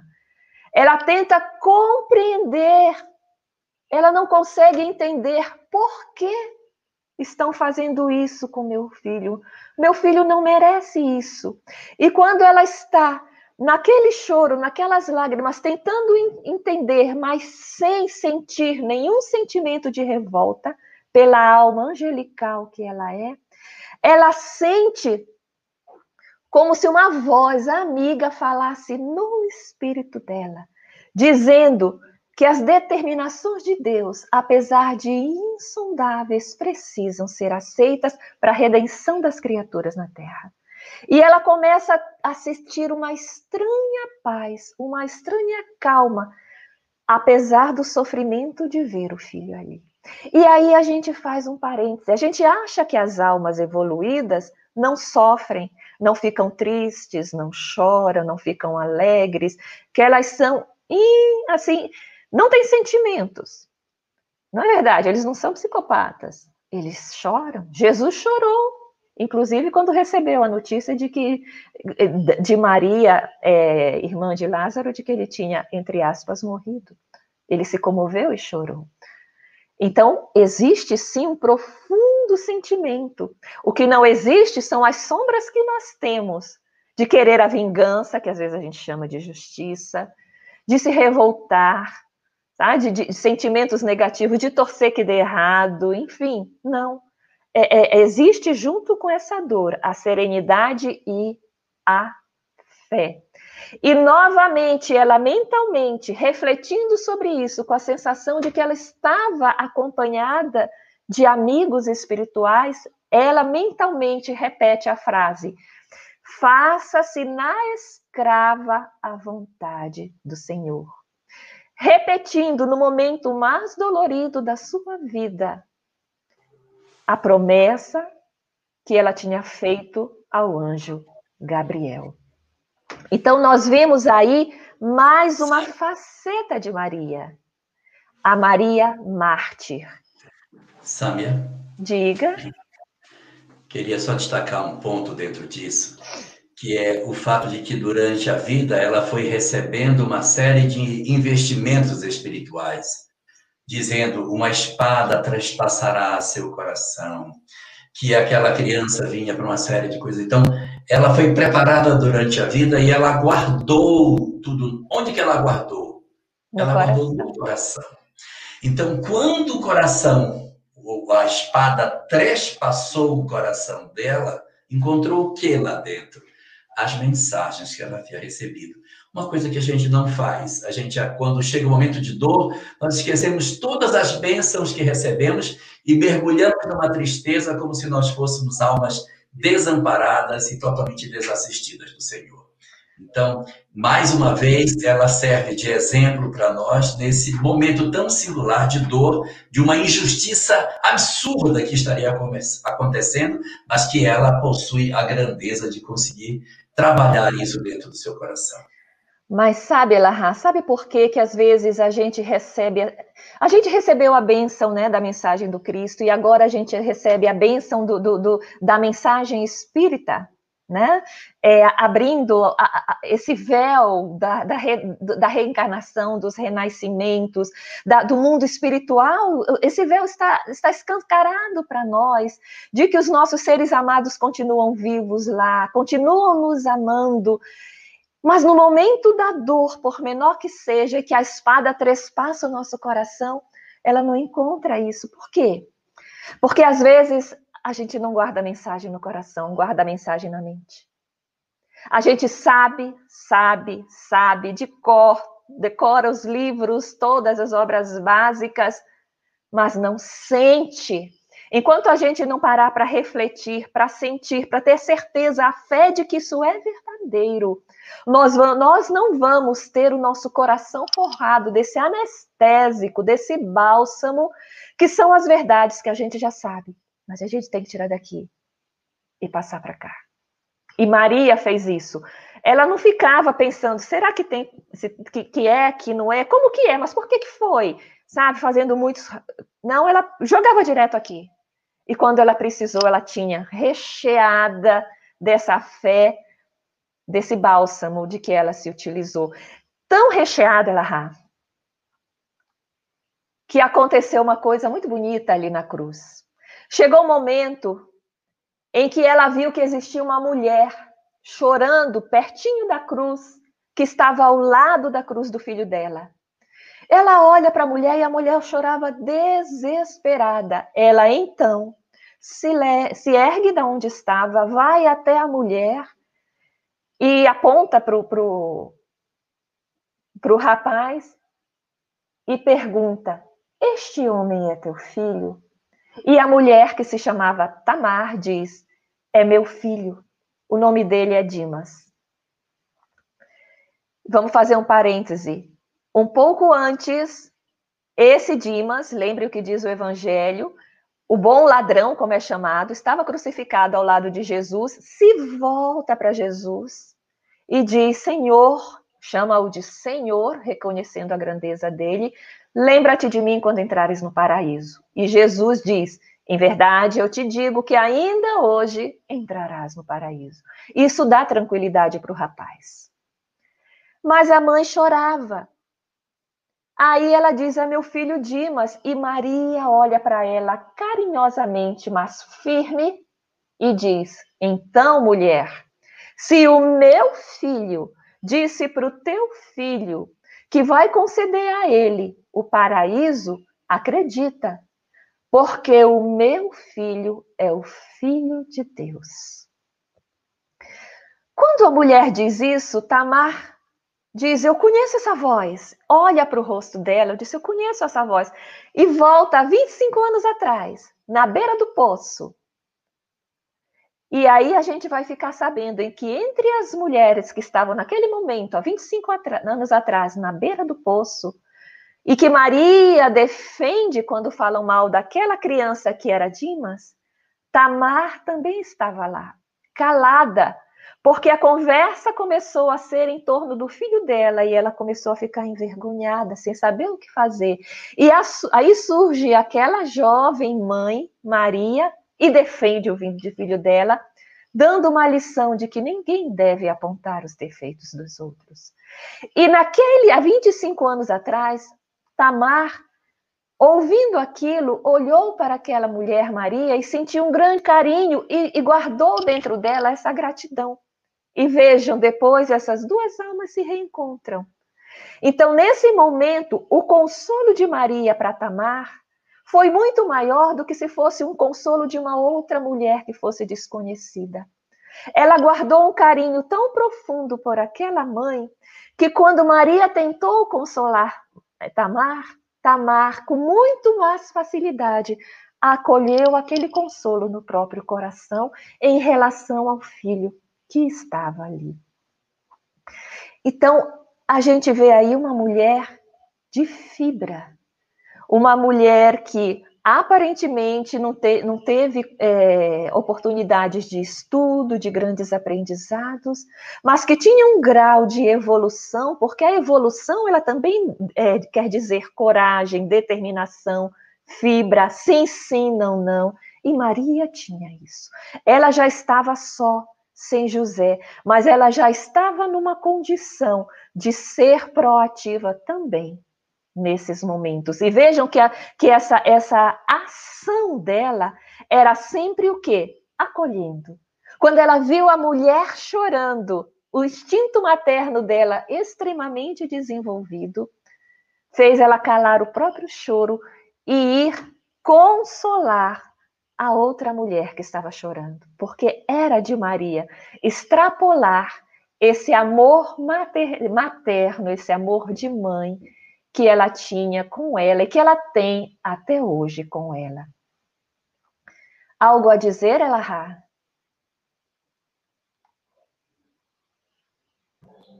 Pode continuar. Quem estava ao lado de Maria na cruz, na crucificação? É, Judas Iscariotes, o nosso irmão Judas Iscariotes, ele, naquele momento, entregou Jesus, como a gente chama, traiu Jesus. A culpa fez com que ele se suicidasse. Hoje, graças a Deus, está recuperado no mundo espiritual. Tá? Pedro negou três vezes. E os outros apóstolos, temendo a prisão, desapareceram. Nem um deles estava ali acompanhando Jesus, tá? Disse que Judas Iscariotes ainda não tinha se matado. Ele, de longe, arrependido e chorando, viu Jesus ser crucificado. E foi nesse, né, depois da crucificação que ele teria corrido para dar fim à própria vida. E quem fica com Maria o tempo todo, inclusive é, é, amorosamente colocando os braços para ampará-la como se fosse o filho, é João Evangelista, que desde o momento que deu a notícia ficou amparando ela, amparando aquela que ele tinha como uma verdadeira mãe. E aí o Jesus, que já estava numa situação muito difícil ali, é, coloca-nos Humberto que ele vagarosamente conseguiu se mover, olhou, olhou para aquela cena de João com Maria é, e coloca é, Maria, eis aí o teu filho. E diz João, eis aí a tua mãe, tá? E por que ele faz isso? Porque aqueles dois já estavam mostrando pela vinculação, pela afinidade, que eles faziam parte da família espiritual. Ou seja, ela renasceu nesse planejamento milenar como mãe. Ele renasceu na, na, na mesma comunidade para ser um dos, um, um dos apóstolos, o apóstolo amado, né? João Evangelista. Mas existia um vínculo de sempre entre essas almas. Então, o que o Cristo faz, porque o Cristo lê além do que a gente consegue ver, o que o Cristo faz é unir na matéria o que já estava unido na espiritualidade. Porque ele sabia da afinidade entre aquelas duas almas, que elas se completariam. Ele não fez só por causa daquela cena específica na crucificação. Ele sabia disso desde sempre. Então, ele dá um aval para que os dois se aproximem. E realmente eles se aproximam depois. Alguma coisa, Elahá, colocar? Queria só destacar que o fato dele indicar mulher, eis aí teu filho, filho, eis aí tua mãe, em, colocando João para cuidar dela, é um possível indicativo de que ele era o único filho.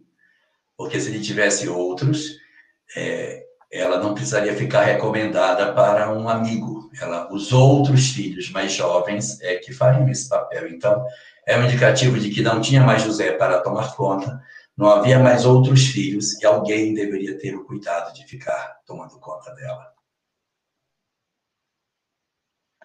Isso mesmo. Muito bem. Existe uma coisa muito bonita que acontece. Maria perde o filho como tantas Marias nesse nosso Brasil perdem os filhos. Mas a Maria teve, Maria mãe de Jesus, teve um momento que foi muito importante, que foi quando Jesus ressuscitou. Nós sabemos que quando Maria, quando Jesus foi crucificado, ela continuou em Jerusalém e ela vai para aonde estão os apóstolos. Os apóstolos que não estavam lá na crucificação, eles estavam reunidos no mesmo local, na casa que foi cedida para eles de amigos, onde eles fizeram a última ceia. E Maria depois, sofrida, é levada para lá, possivelmente por João. Tanto que quem vai no domingo de manhã para fazer a, a, a, aquele tratamento é, do, de jogar o bálsamo no corpo é Madalena com outras mulheres, Maria Madalena. Maria não vai, ela não tem condições de ir, né? Não tem condições, ela fica lá com os apóstolos, tá? E Maria, Maria Madalena volta, porque a gente sabe da, da história que ela, quando chegam lá, o, o túmulo está aberto, Tá? As outras mulheres que estavam com Madalena voltam para dar a notícia que o corpo de Jesus tinha desaparecido. Madalena fica lá no túmulo chorando, e é quando ela, que estava sozinha, vê Jesus ressuscitado. Tá? Ou seja, materializado, dando a maior lição que a humanidade é, é, é poderia receber, o maior consolo que a humanidade poderia receber, que após a morte do corpo físico, eu, espírito, permaneço vivo, viva. Tá? E ele diz: Vejam, eu estou viva. Isso é um consolo para os apóstolos que perdem o medo da. Por que eles fugiram? Com medo de morrer.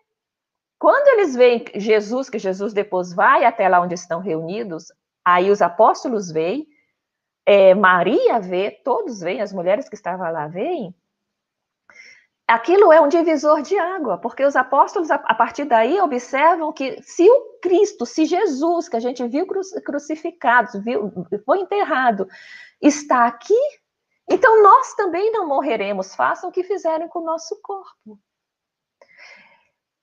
E nesse momento vem a grande lição.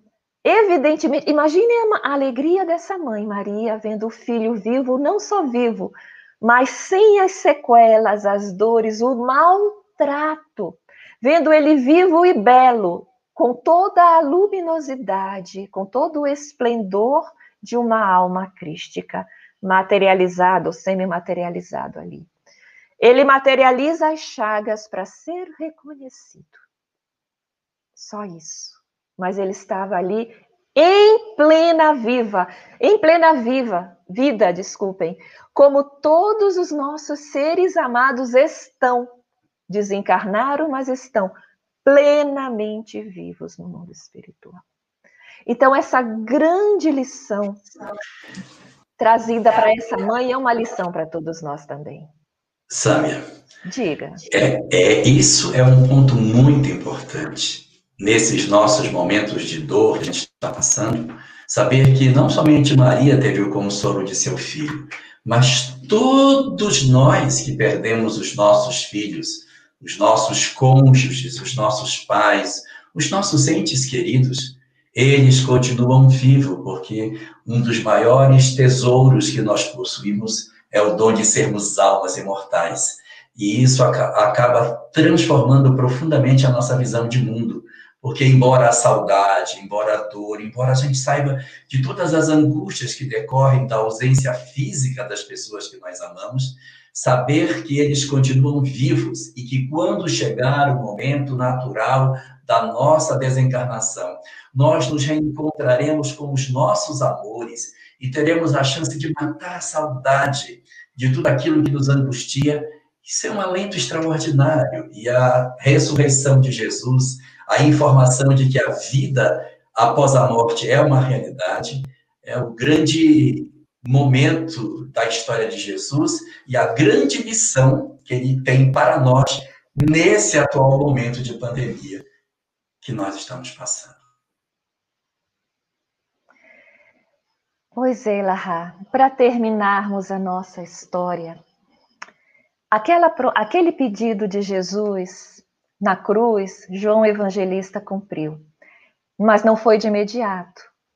Ele foi para Éfeso, na, é, na Grécia, né? Na Turquia, né? Éfeso. E ele, depois de bastante tempo, talvez alguns anos, conseguiu uma casinha. E Maria ficou na casa de parentes nesse tempo. Tá? Então ele volta para buscar a mãezinha dele, para buscar Maria. E ela recebe é, João com, muito, com muita alegria com a notícia de que ela poderia morar com ele. E aí eles vão para Éfeso. E ela passa lá os anos. Ela morreu muito idosa, ela passa lá o resto da vida dela, numa casinha que fica numa montanha, numa serra, e que de longe se poderia ver o oceano. A notícia se espalhou de que a mãe de Jesus estava em Éfeso e as pessoas começaram a buscá-la. E a todas as pessoas ela recebia na sua casa, fosse para curar as chagas, fosse para dar um, um pouso para os viajantes, fosse para consolar os corações. E muitas vezes as pessoas desabafavam as suas dores, e ela que passou por tantas dores e hoje estava em paz? Respondia: Meu filho, tudo passa e isso também vai passar. Mas era tanta energia amorosa que as pessoas saíam de lá consoladas, diferentes do que entraram. E os anos foram passando. João foi se envolvendo com as atividades da, da, da, da, nova doutrina cristã que se espalhava, com os milhares de adeptos que vinham sendo recebidos. E Maria ficava ali, na sua casa, fazendo o seu papel de quê? De mãe. Porque ela era essa a sua missão e era essa a sua tendência íntima ela a atendia como mãe. E não tinha nada que deixasse ela mais feliz do que as pessoas chamassem, chamassem ela de mãe. E era como a chamavam: minha mãe, mãezinha. Até que uma, um, um mendigo ulcerado chegou lá e ela tratou com tanto carinho que ele disse: A senhora é a nossa mãe santíssima. Os outros ouviram e aí começaram a chamar de mãe santíssima, mãe santíssima e pegou. E ela já estava muito idosa uma época, já cansada. E conta-nos Humberto de Campos que era noite, quando ela vai, abre a porta e fica lá fora, ao luar, pensativa, e começa a lembrar de toda a vida dela, da infância do seu Jesus, do seu filho que ela criou, e como se eu sentiu uma assim, estranha saudade. Imagina-se que ela tenha sentado em algum lugar, porque ela ficou algum tempo ali, quando veio apareceu mais um peregrino. E o peregrino foi e fez companhia para ela, ou seja, sentou-se ao lado dela. E disse: Eu venho aqui para fazer companhia e receber a sua bênção. Era noite, era escuro, só tinha a luz do luar. E aquela voz começou a, a, inspirar uma profunda simpatia nela, e ela, e ela começou a escutá-lo, e ele, aquele jovem, aquele rapaz, começou a confortá-la, falar das bem-aventuranças, das alegrias do céu. E Maria começou a se empolgar com aquilo, ficar surpresa e começou a se sentir bem e pensar: que mendigo é, é esse que acalma as minhas dores mais secretas, como se fosse um bálsamo que ele jogasse em mim. E então Jesus, sentindo a pergunta dela, estende as mãos. E Maria, quando toca nas mãos dele, sente as chagas e diz: Meu filho, e ele diz: Minha mãe, vem aos meus braços. E Maria então se ajoelha para beijar os pés do filho, mas quando ela vai se ajoelhar, Jesus não permite. Porque quem estava ali não é o Cristo planetário, era o filho. E ele então segura a, mãe de, a mão da mãe e a reergue, e ele se ajoelha e beija as mãos dela. E diz: minha mãe, vem para os meus braços. E diz: Sou eu sim, minha mãe, sou eu. Eu vim aqui te buscar, porque o meu pai quer que você, minha mãe, seja no meu reino a rainha dos anjos. Maria desfaleceu de alegria. Ele desaparece, ela retorna para casa ela, muito adoentada, se deita. No outro dia, ela desencarna. João a encontra morta e ela é conduzida, como sabemos, ao mundo espiritual, onde até hoje trabalha, sendo a mãe de todos nós, principalmente a mãe dos desamparados, a mãe dos perseguidos, a mãe dos esquecidos, a mãe daqueles que tiraram a própria vida. Ela lidera hoje a legião dos servos de Maria, que, que, que construiu um trabalho mundial de amparo a essas almas, principalmente aos suicidas, que quando cometem esse equívoco, são de pronto recolhidos por essas entidades porque essas entidades estão com todo o preparo, inclusive com, com hospitais, com ambientes específicos para o trato do corpo espiritual adoentado, para o trato psicológico, emocional dessas almas, para que eles possam se reerguer, para prepará-los para o futuro de resgate e recomeço de todos eles. Elahá, alguma coisa a colocar? Sim, eu quero colocar. Essa cena do capítulo final do livro Boa Nova é extremamente emocionante. Porque é uma cena na qual você não tem mais a história de um filho diante de sua mãe. Você tem a história de um Cristo planetário, desencarnado, que se ajoelha aos pés da mulher que lhe deu a condição de ser homem. A possibilidade de você enxergar a grandiosidade do que significa isso dá um pouco para nós da dimensão do que Maria representa.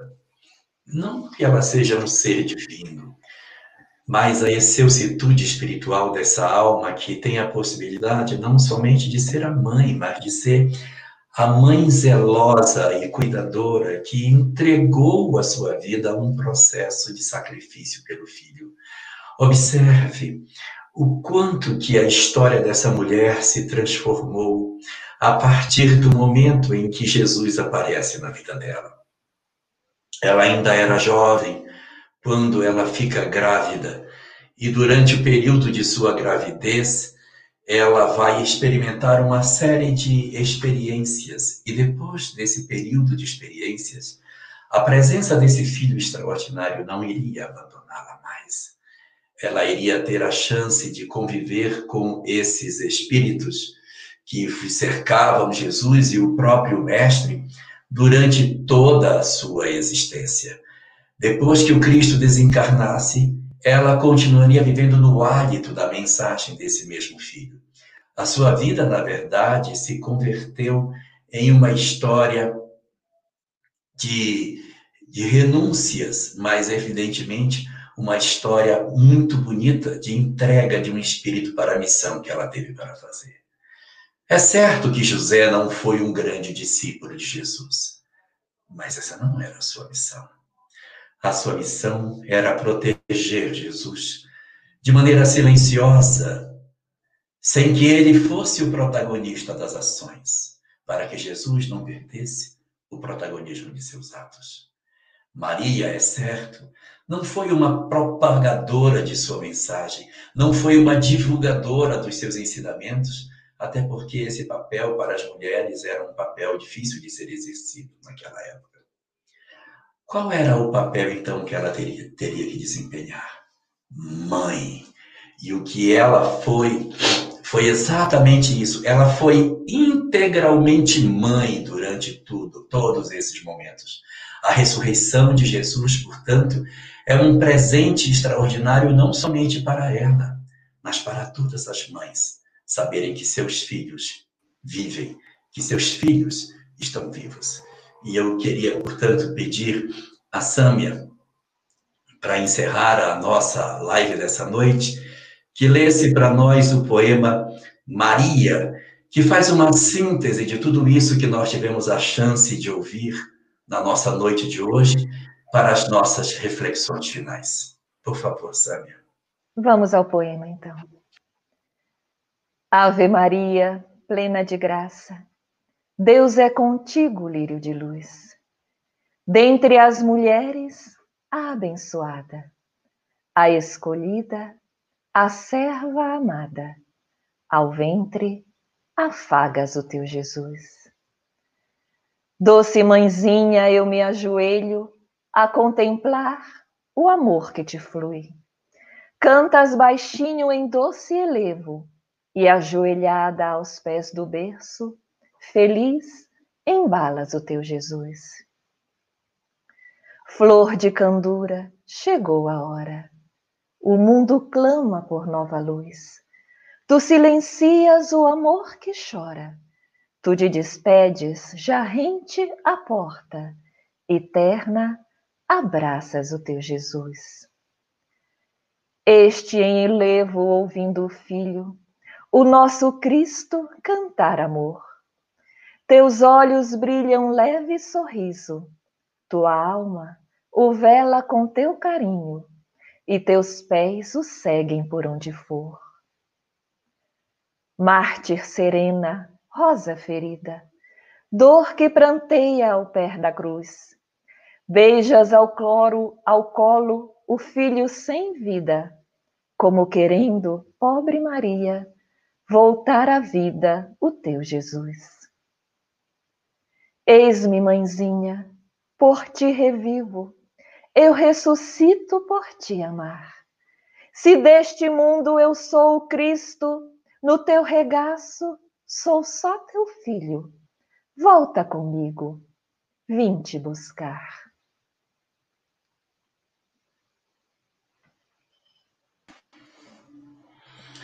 Vamos fazer a nossa prece para encerrar a nossa live de hoje. Vamos orar agradecendo a oportunidade que nos foi concedida nessa noite.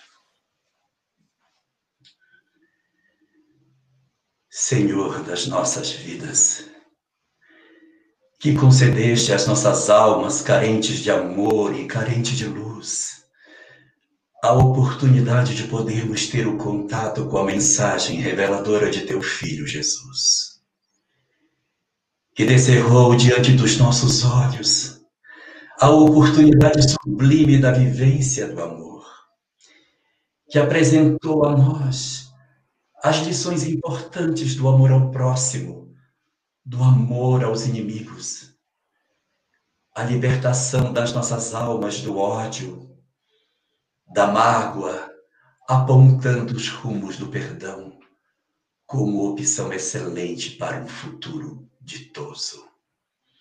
Mas, Senhor, entre todas as lições que o teu filho nos trouxe, a oportunidade que ele nos concedeu de rasgar o véu da morte e apresentar a todos nós a continuidade da vida. A oportunidade que ele nos concedeu de saber que os nossos amores vivem e que a morte não tem o poder de separar os que se amam é sublime demais para as nossas almas que choram. Nesses momentos de pandemia, em que os nossos corações soluçam tantas perdas, a mensagem de Jesus nunca foi tão importante para encher os nossos corações da paz que tanto precisamos. Nós, portanto, hoje, agradecemos não somente a Ele, pela oportunidade que Ele nos concedeu de tantas lições. Mas na noite que Tu nos concedes, deixa-nos agradecermos também por José, o silencioso protetor que Tu enviaste para cuidar do nosso Messias, que de maneira discreta exerceu sua função garantindo que nós tivéssemos acesso a essa mensagem. José, recebe a nossa gratidão onde tu te encontres. Obrigado pelos teus sacrifícios, pelas tuas renúncias e pelos teus silêncios. E queremos te agradecer pela oportunidade de termos a graça de contarmos na história do planeta com a encarnação daquela que era plena de graça. Maria, Senhora Nossa, que o teu amor nunca cesse de cuidar de nós. Que as tuas bênçãos nunca se cansem de se derramar sobre a terra. E que os dos planos onde tu te encontras, irradiando constantemente as tuas luzes de paz e de amor, que nós continuemos a ser dignos de recolher um pouco que seja da infinita doçura do teu amor misericordioso. Que tu, Senhor das nossas vidas, concedas a todos nós a condição de compreendermos o que significa o contato com todos esses ensinamentos, para desatar em nossas almas os fios invisíveis que ainda nos prendem ao medo, à ansiedade, à angústia. Mas, inspirado nas histórias desses tão extraordinários missionários que tu nos enviaste, nós queremos te rogar, Senhor, faze com que guardemos todas essas lições, não nos nossos cérebros cansados e frios, mas nos nossos corações sedentos, para que quando uma lâmina trespassar o nosso peito, nós possamos encontrar aí as mensagens de consolo e socorro que nossas almas tanto precisam. Acerca-te assim de nós, Senhor. Abençoa os nossos corações e dá-nos a paz que ainda nos falta para que consigamos cumprir na terra com aquilo que tu determinaste para nós. Que sejamos lídimos representantes da tua vontade e um dia possamos dizer do fundo das nossas almas: Eis aqui o teu servo e a tua serva, Senhor, que cumpra-se em nós, conforme a tua vontade. Estejas conosco, Senhor, e nos guarda na tua paz.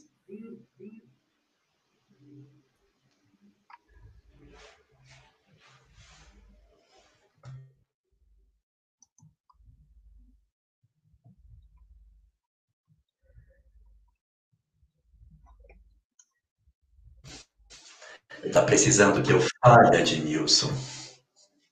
Demais.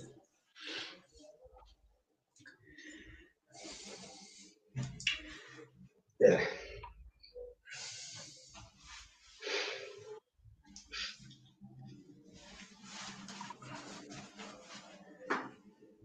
Essas oportunidades, elas são muito importantes para que a gente consiga fazer um aproveitamento efetivo das mensagens que o Espiritismo nos oferece. Essas lições de hoje não devem ser guardadas somente nos nossos cérebros, porque se elas nos chegam, é porque em algum momento elas nos serão úteis aos nossos corações. Aprendamos, aprendamos, portanto, com Maria a guardar todas as revelações celestes dentro dos nossos corações, para que a gente tenha a oportunidade efetiva de utilizar desse material quando a vida naturalmente nos chamar a prestar contas pela lei de causa e efeito, ou, se não por ela, pelos nossos trabalhos de missão, em que deveremos nos entregar às dores do mundo sem que exista uma culpa, mas para os naturais processos de sacrifício reservados para as almas que amam.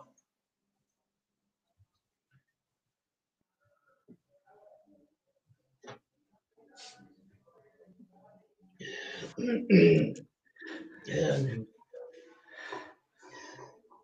Olha, que Jesus ampare, abençoe.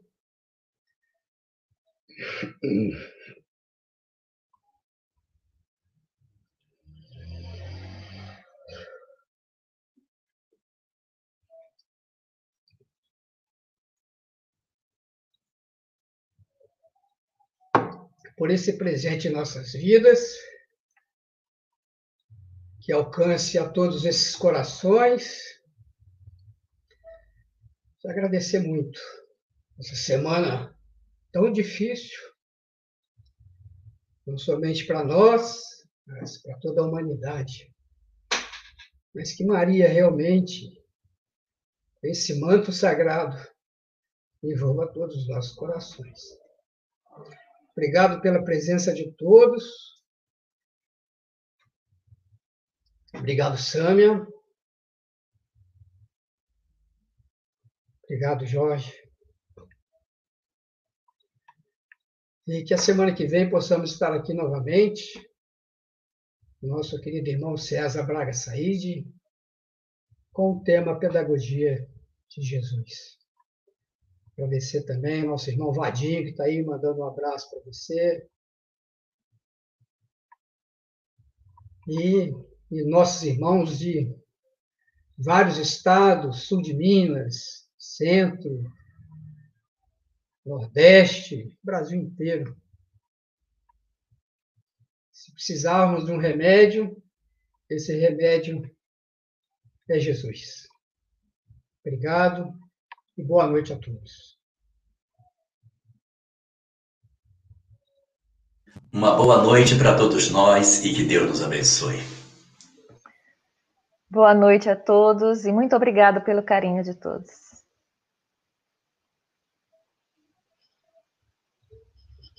Obrigado mesmo pela presença amorosa e carinhosa de todos.